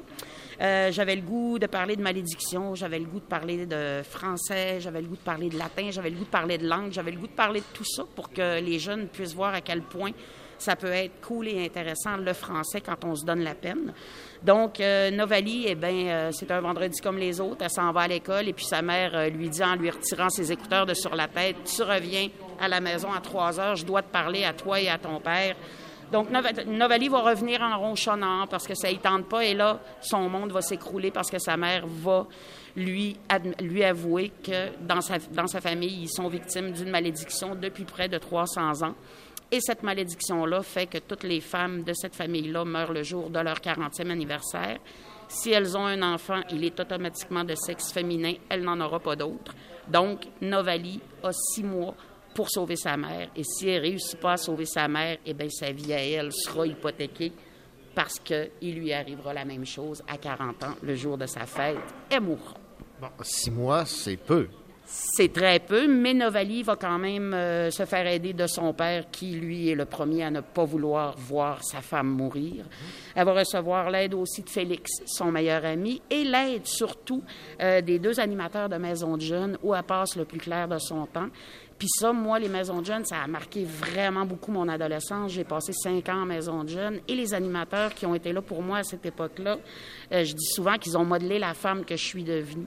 Donc, je voulais rendre hommage aussi à ces maisons de jeunes-là où les jeunes passent du temps. Ils sont importants pour nous, ces gens-là. Donc, voilà. Et évidemment, lorsqu'on introduit dans un roman les maléfices, on peut explorer tout un univers. Là. Complètement. Ça nous permet d'aller dans le fantastique. Puis j'aime toujours écrire mes histoires sur la frontière de ça se peut-tu? Je vais te dire sans en comme ça, ça se peut-tu? Donc, euh, voilà. Et où la limite entre le vrai, le, le réel, l'irréel? Je me promène là. Et euh, ce que j'aime également de votre, euh, de votre approche, c'est que Novali, elle n'est pas seule. Elle a du, soutien. C'est un, esprit d'équipe qui se développe. Vraiment, c'est vraiment un travail d'équipe. Et puis, à travers ça, à travers euh, toute cette aventure-là, cette saga-là, Novali va apprendre à se connaître aussi, va se découvrir, va découvrir euh, des trucs qui la passionnent, qu'elle euh, qu'elle n'imaginait même pas. Donc, voilà. Voilà, c'est, elle va se découvrir, elle va partir à la découverte d'elle-même à travers ce sauvetage maternel. -là. D'accord. Et évidemment, c'est un page turner dans le sens où il y a une quête, il y a évidemment plusieurs péripéties qui mènent à, cette quête. Oui, puis il y a surtout beaucoup de questions. Puis la première, c'est pourquoi moi? Pourquoi je suis maudite? Pourquoi il y a une malédiction qui tombe sur nous? Et au fil des pages, Novali va se poser de plus en plus de questions. Et je suis contente parce que les critiques qui l'ont lu m'ont tous dit on les veut, nous aussi, les réponses à ces questions-là. Donc oui, Page Turner, dans ce sens-là, on a le goût de comprendre euh, pourquoi. Alors, pour ceux et celles qui veulent savoir si euh, Novali va briser ce fameux maléfice et sauver sa mère et, elle-même en même temps, eh bien, mhm. eh bien, ils n'ont qu'à lire le livre. Oui, aller faire un tour aux ailés. Euh, c'est une belle maison d'édition. C'est un nouveau projet pour moi. C'est une nouvelle vie qui commence. Donc, euh, oui, entraînez. Laissez-vous entraîner dans la malédiction de mon personnage. Je pense que vous allez en sortir, vous aussi. Grandir avec une belle histoire. voilà. La malédiction de Novalie Lavoie, Daniel Boulian aux éditions Les Allées. Merci beaucoup. C'est moi qui te remercie, René.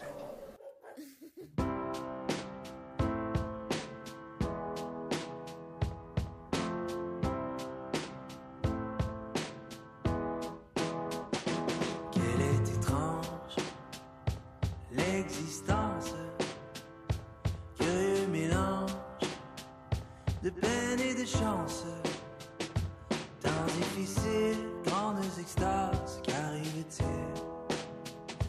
Quand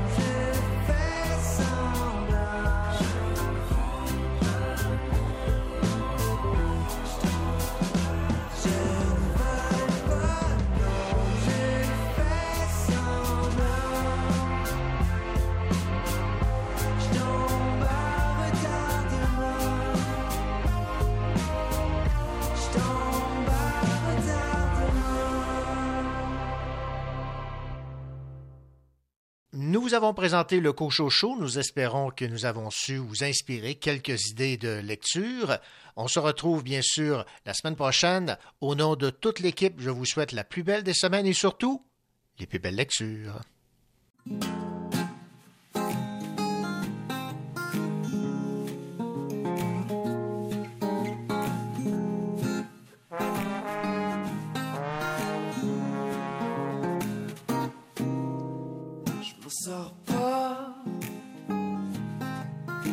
Chaque soir la même veille qui court dans ma tête. Je suis à court d'idées, je continue d'essayer. J'essaie de m'y faire, mais je m'en sors pas. Oh, je m'en sors pas. Je deviens fou, cerné comme un chien piégé par les loups. C'est la pleine lune à soir, le sommeil veut rien savoir.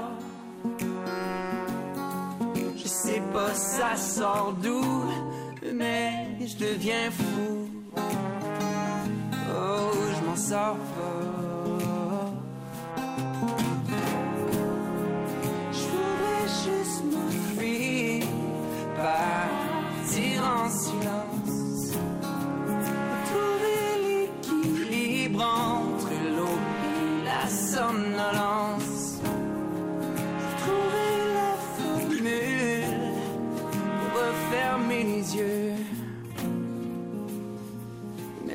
Matin, il à deux pas, puis je m'en sors pas. Oh, je m'en sors pas.